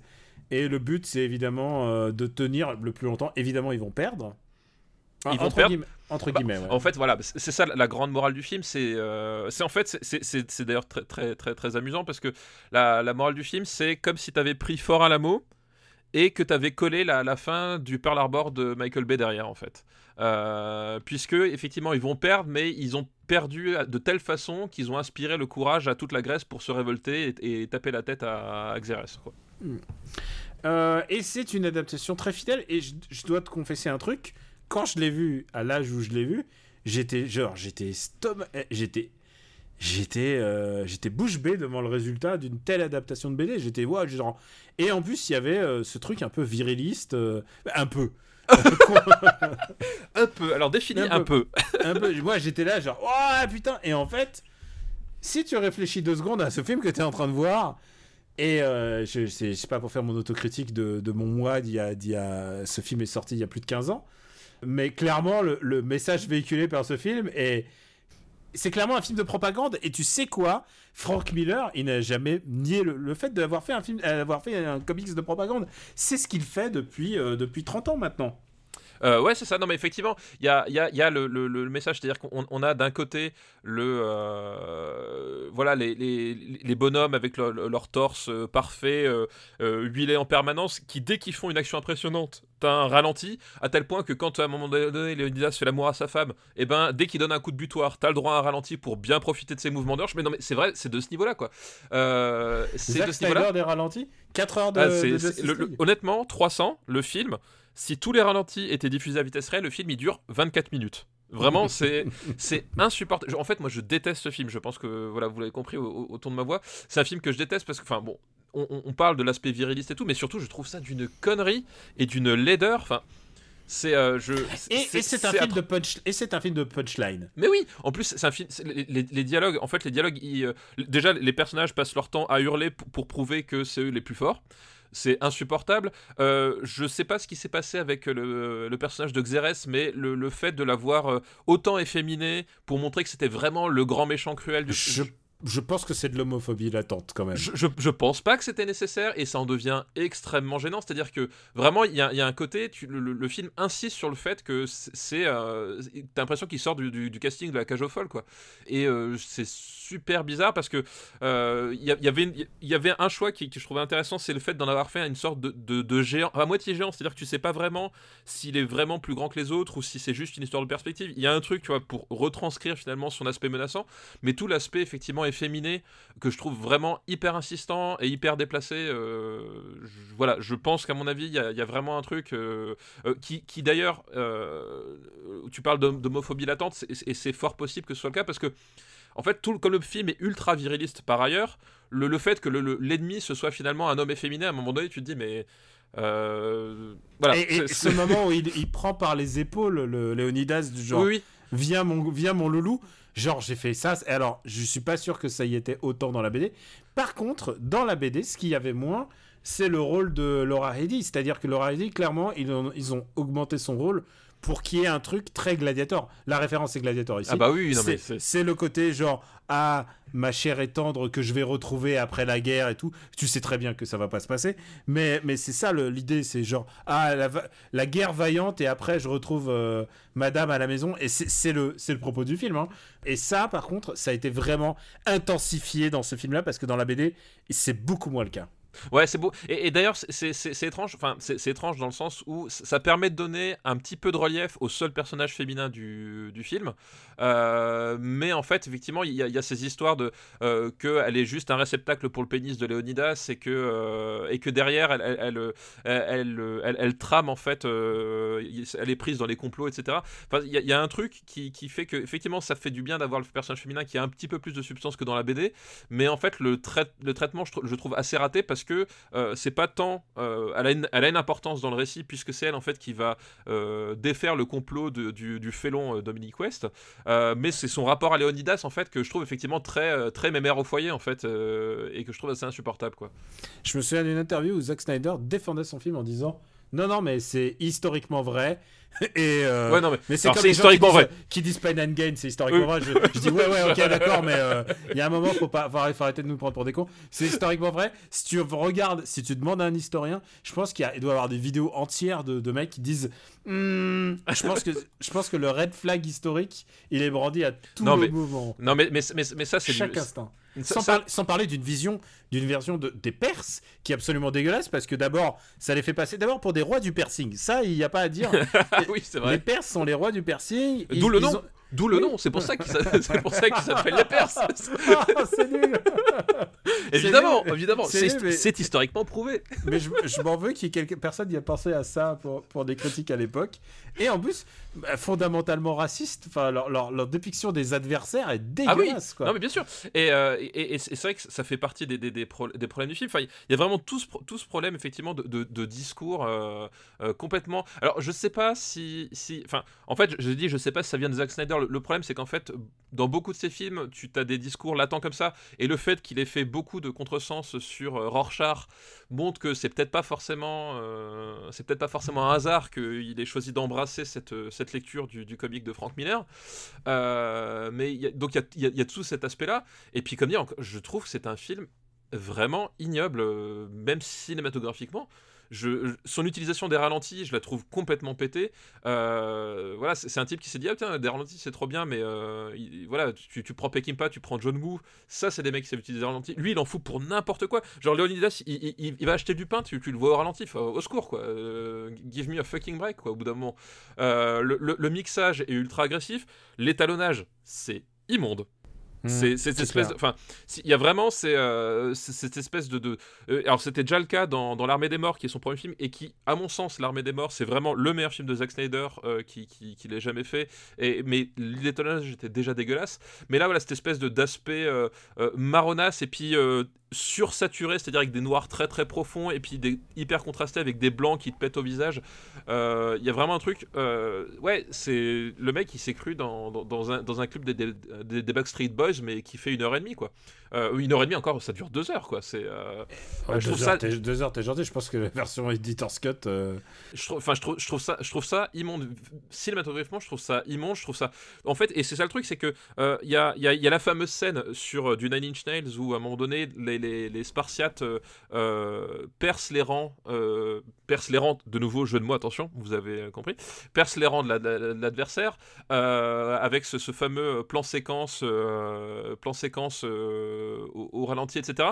Qui, en fait, à mon avis, est un morceau de cinéma qui est vraiment intéressant. Le problème, c'est que, comme dit, Léonidas fronce les sourcils ou, ou euh, mâche une pomme, t'as aussi le droit à un putain de ralenti. Ce qui fait qu'en fait, les seuls moments où ça pourrait être vraiment pertinent, où pourrait y avoir un vrai truc, c'est désamorcé parce que c'est tout le temps sous le même mode en fait. Et c'est ce que c'est ce j'ai temps, c'est qu'à un moment la mise en scène, c'est pas faire en sorte que tous les moments de ton film soient ultra impressionnants, méga trop cool, machin. Enfin, euh, voilà, euh, Kong versus Skull Island, toutes les merdes comme ça, ils font tous la même putain d'erreur.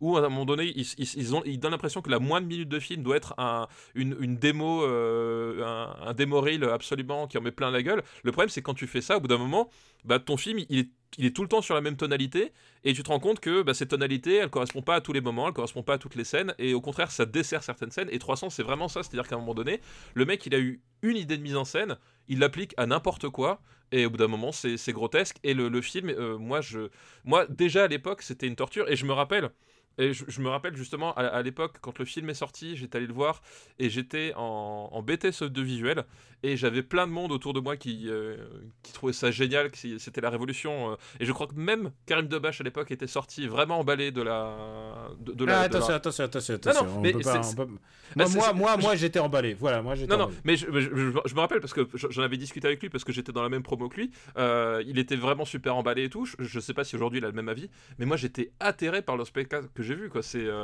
mais moi, moi j'étais emballé. Moi j'étais emballé. ça marche. C'est à ça qu'on reconnaît un bon film de propagande, c'est que ça fonctionne bien, quoi. Et, euh, et voilà, et je, enfin vraiment, il y a, y a je, je, je, je, trouve ça, je trouve ça atroce, quoi. C'est euh, c'est euh, voilà il y a quelques idées de par-ci par-là qui on peut pas lui reprocher de pas avoir une vision pas avoir une idée effectivement parce que ce que propose Zack Snyder surtout à ce moment-là il est un peu le seul à le faire ça c'est sûr mais euh, le fait d'être le seul à le faire, ça rend pas, ça veut pas dire que, que, ce que tu fais c'est bien quoi. Et c'est vraiment tout le problème de ce film là à mon sens. Et tu sais quoi, en plus, véracité historique, franchement, euh, il suffit de pour connaître, si tu connaissais la bataille des Thermopyles et que tu connais les personnages historiques, tu dis ah mais c'est bizarre, il manque. Ah, il y a mon fils qui arrive. Ah, il y a Vadim, Vadim, qui, vient défendre 300. tu reconnais les phrases de mon fils. Et euh, surtout pour un film qui dit euh, ouais, il est basé sur des faits historiques et tout ça, il y a des choses qui de faits d'histoire que moi je connaissais avant sur les batailles des Thermopyles, euh, qui sont complètement twistés. Il y a des personnages qui n'existent plus. Par exemple, le personnage de Dinekes, qui est un vrai personnage historique, lui il est plus là et du coup il fait dire sa fameuse phrase on se battra dans les dans les ombres, We Will Fight in the Shades, euh, il le fait dire au personnage de Fassbender, qui est pourtant un personnage ultra mineur, mais du coup, euh, Snyder, lui, il est en, mode YOLO, il, n'en a plus rien à foutre de l'histoire, vaguement foutre de l'histoire, et honnêtement, et du coup, et, ça sent en fait, ça sent que c'est du foutage de gueule. Non mais enfin je veux dire, euh, je, pense que pour croire que c'est un film historique, enfin même tous les films historiques, enfin voilà, on va pas refaire le, débat, mais pour croire que ce qu'on nous montre là c'est un film historique, euh, j'en veux pas à Snyder de, l'utiliser comme argument, c'est un argument marketing comme un autre, mais j'en veux aux gens de, croire ce genre de conneries parce que vraiment, à, aucun moment tu peux. Tu... Et en plus, ça, va pour moi à contresens complet de la, la stylisation de, de la narration et de, et de l'esthétique du film. Enfin, le, film se veut volontairement excessivement esthétique, excessivement euh, travaillé sur, sur tous ces aspects-là. Euh, il a zéro vocation à être euh, d'une réalité historique. Donc effectivement, si, enfin voilà, si, si t'as cru, si as cru les bullshit, euh, voilà, les mensonges n'engagent que ceux qui les croient. Et euh, voilà, là, enfin si vous avez cru que c'était vraiment un récit historique à 100%, j'ai envie de dire ça, c'est votre problème. je te propose de le classer. Classons cette merde. Qu'est-ce que tu proposes? Alors, un film avec Gérard Butler, il y a Ultimate Game. euh, et en fait, j'ai beaucoup plus d'affection pour Ultimate Game que pour 300. Je te le dis tout de suite. Ne serait-ce que pour la danse de fin euh, dans Ultimate Game. Hein, rappelons-le, c'est quand même un, film où Gérard Butler incarne un, avatar dans un jeu vidéo, euh, dans un jeu vidéo, et il fait, il fait face à Michael C. Hall, euh, qui dans le, le, duel final décide de faire une petite danse pour intimider Gérard Butler. Et rien que pour ça, je trouve Ultimate Game au-dessus de 300. Alors, moi, j'allais te dire, j'allais te le mettre au-dessus de Final Fantasy VII Advent Children, parce que je déteste Final Fantasy VII Advent Children. Moi aussi, moi aussi. Mais c'est le, le, même genre de mise en scène. Hein, c'est le même genre de mise en scène, mais surtout, il serait à côté de Pearl Harbor, qui est aussi un, bon film de propagande euh, de son époque. Mais est-ce que c'est pas plus humiliant de le mettre en dessous d'Ultimate Game? Encore. Réfléchis à ça. C'est humiliant. Allez, hop. 300 est le 301e film euh, de cette liste. Mais je te rappelle qu'il y a aussi tous les gens qui veulent savoir, pour, euh, qui veulent connaître l'avis du marbre euh, pour 302, quoi, pour la suite. Ouais, bah, et alors je l'ai pas vu, alors faudra que je, je, fasse un effort pour le, pour le voir, effectivement. ah, mon pauvre, mon pauvre, mon pauvre. c'est Naissance d'un Empire, c'est ça ouais, ouais, ouais. Mais c'est les années 2010, du coup, celui-là. C'est les années 2010, mais un jour on y sera, tu sais. Ouais, je sais bien, ouais. je sais bien. Attends, tu veux, si tu veux te le faire ce soir, attends, je regarde où il est. Bon, il doit être dispo un peu partout, non Ou pas? Ou, ou, alors il est caché, au contraire euh, Je sais pas, attends, je regarde Just Watch. Euh, 300. Ce qui est pratique, c'est qu'il y a très peu de films qui s'appellent 300 Il est dispo sur Netflix, mon gars. Ah bah ouais, bon, bah écoute, euh, voilà, je saurais quoi faire. et tu sais quoi, il a même pas Gérard Butler. C'est vraiment. Oui, genre, je sais, ouais. ouais je il sais. a Et 300 est dispo sur Netflix. Et voilà, si vous voulez faire l'intégrale, c'est le moment. Hmm. Bah écoute, je crois que c'est bon. On est bon, on est bon pour aujourd'hui. on a fait, on a fait un épisode un peu pour se rattraper de l'épisode précédent. Euh, on a fait des gros films. Euh, enfin, on a fait un vrai. gros film, celui-là. Et je pense qu'on peut encore. Tu sais quoi, tu me lances sur ce film. Je peux le disséquer minute par minute et dire ce qui va pas et ce qui me, ce qui me déplaît en fait. Ah bah oui, non mais moi aussi c'est pareil. Enfin, il y a vraiment un, un truc de, de, de l'ordre du, du, du, du viscéral. Mais, mais, mais, mais je tiens à rassurer les gens. Je ne considère pas que c'est le pire film de Zack Snyder. Alors, ce n'est pas le pire, pire film de Zack Snyder. Euh, mais surtout, moi, ça me fait prendre conscience d'un truc, c'est que le film tel que je le vois à sa sortie, eh bien, 15-20 ans plus tard, j'ai pas le même ressenti. Je peux vous le garantir. parce que, parce que oui, parce que je suis moins fucké qu'il y a 15 ans. Quoi. Stéphane, on a fini pour aujourd'hui. Fais-nous une reco, comme ça, euh, je vais pouvoir euh, laisser parler mon fils temps. ouais, le prochain épisode, c'est Vadim en entier qui va faire euh, l'épisode. du coup, ce sera une recommandation cinéma. voilà, je, je m'intéresse depuis quelques temps déjà à, au cinéma russe moderne, puisque voilà, le, cinéma russe on, est bien connu, euh, voilà, depuis le, finalement les, années, euh, les années 20, 30, 40, jusqu'à en gros les années, euh, les années 80 pour certains réalisateurs qu'on ne citera pas mais que vous avez reconnus. et en fait, c'est un, un, un, cinéma qui a pas, voilà, qui, qui, est, qui a clairement derrière dans la queue de comète finalement de son de, sa grandeur mais euh, de temps en temps voilà le cinéma russe euh, sort des, des, des, des, blockbusters ou les des pas des pas des triple A tu vois mais des genre des double A euh, voilà des, des films un peu un peu de genre un peu un peu à l'américaine mais à la russe quand même. Et je suis en fait assez passionné par par cette euh, voilà cette volonté de, de, proposer finalement des, euh, des blockbusters un peu, un peu soviétiques, un peu euh, post-soviétiques justement, qui, re, qui, finalement réutilisent des, des codes qu'aujourd'hui on, on, connaît bien, mais avec un axe un peu différent. Et du coup, je vais recommander un film qui s'appelle Sputnik, Espèce inconnue, qui est sorti là au mois de février chez nous sur à peu près n'importe quelle plateforme de, de VOD ou en DVD, voilà, enfin à la location, à l'achat, enfin ça, voilà, ça se trouve un peu partout. Et en fait, en gros, si tu veux, euh, Sputnik, c'est euh, c'est un peu une sorte de variation, on va dire, de Alien. Euh, mais dans la, Russie communiste de, de 1984. Et euh, le, pitch de départ, en fait, il est assez simple, c'est qu'il y, a deux cosmonautes qui reviennent sur Terre après une mission assez banale. Et il euh, y a eu un, accident lors de l'atterrissage. Euh, voilà, il y, eu, euh, y en a un qui est mort et l'autre qui, a été, qui a gravement blessé. Et ils cherchent à savoir en fait ce qui s'est passé pendant la mission pour que pour pour qu'il y ait ce problème-là.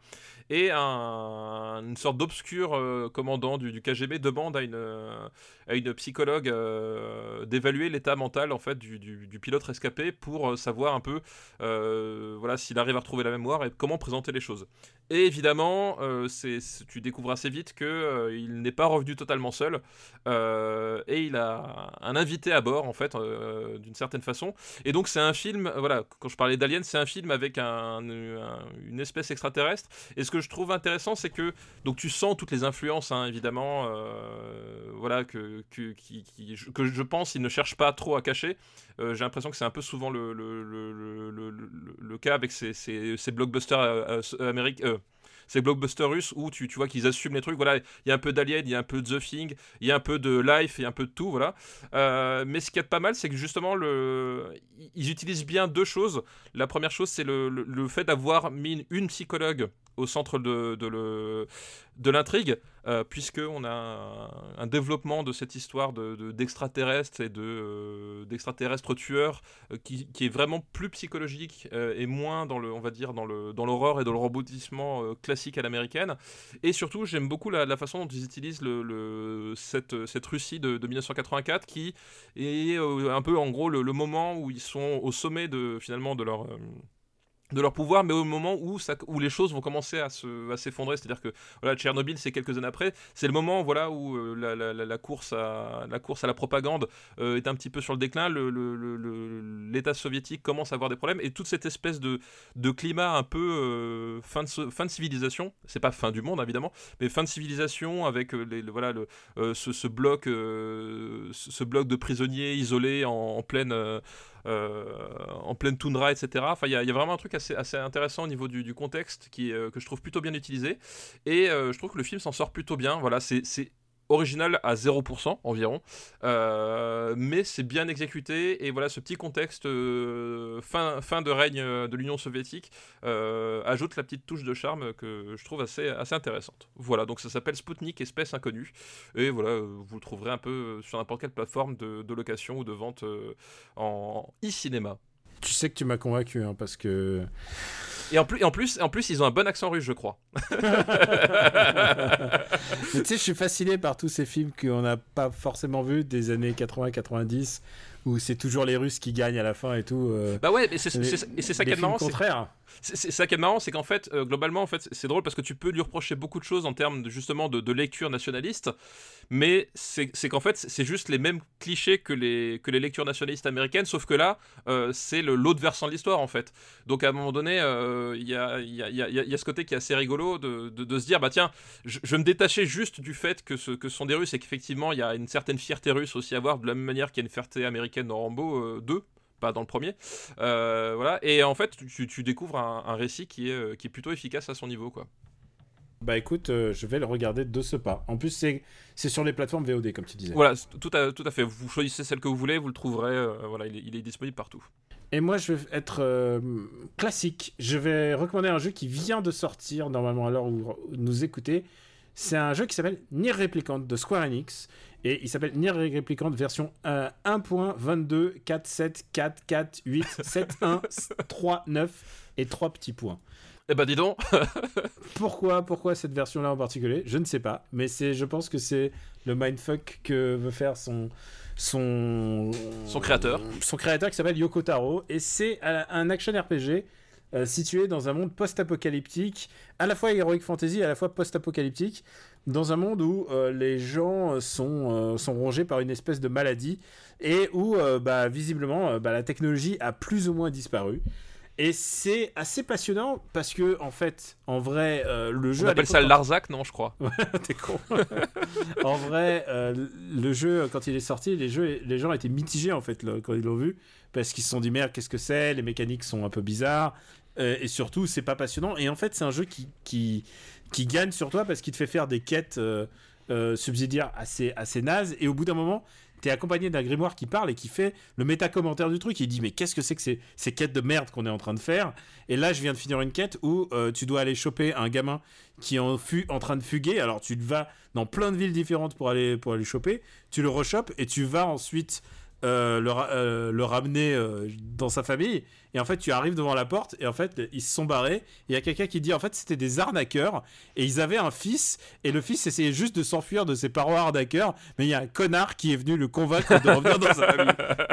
C'est un jeu qui passe son temps à se moquer de, un peu de cette mécanique. Et en fait, ce qui est intéressant d'en dire, c'est quand tu l'as fini une fois, et ben il faut le finir deux fois et ensuite trois fois. Et c'est un jeu qui ne se dévoile que quand tu l'as fini quatre fois et je dois même avouer, euh, faut le finir vraiment 5 fois pour être complètement complet parce que euh, c'est un remake et c'est un remake d'un jeu qui était sorti sur PS3 et donc il y a euh, des choses en plus mais pour atteindre ces choses en plus il faut jouer ouais 30 heures je dirais à tout casser. 30-40 heures ouais. Donc c'est vraiment un super jeu.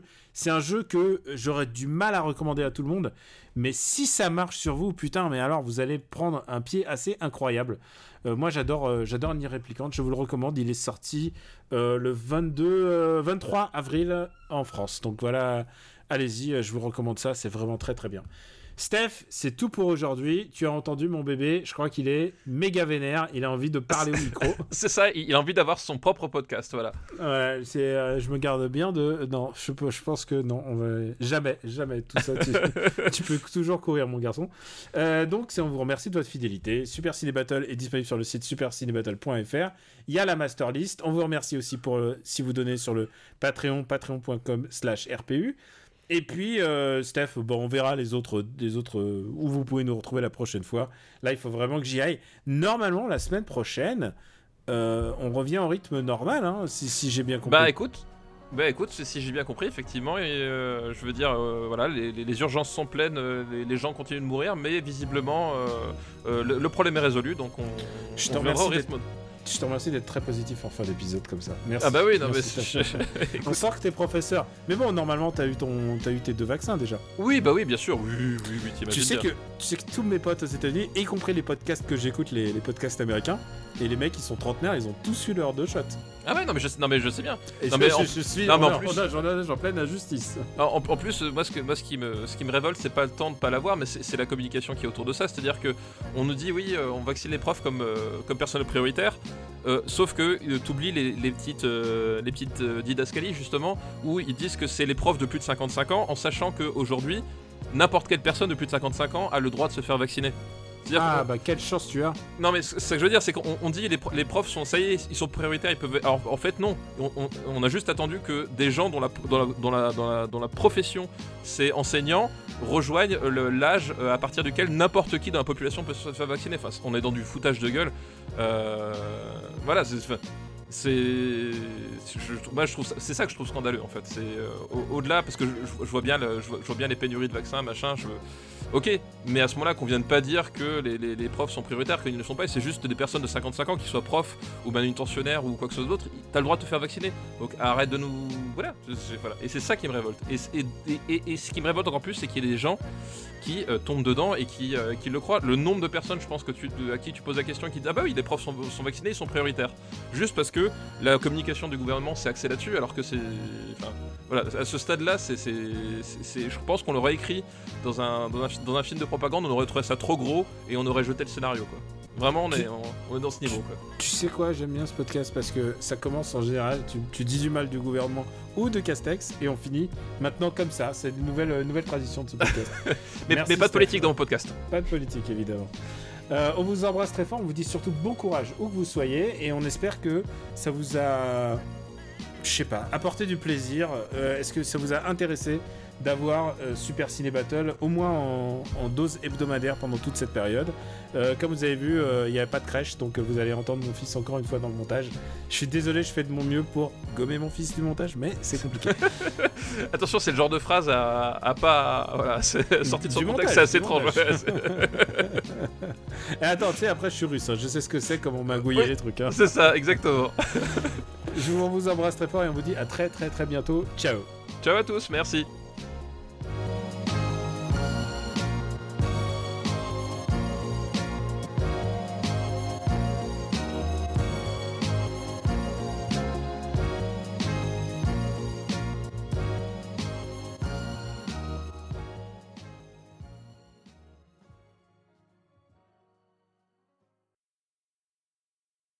Jean, on va, on va clore vite. On Ouais. va- Je pense qu'on aura pour 10 minutes là. Ok.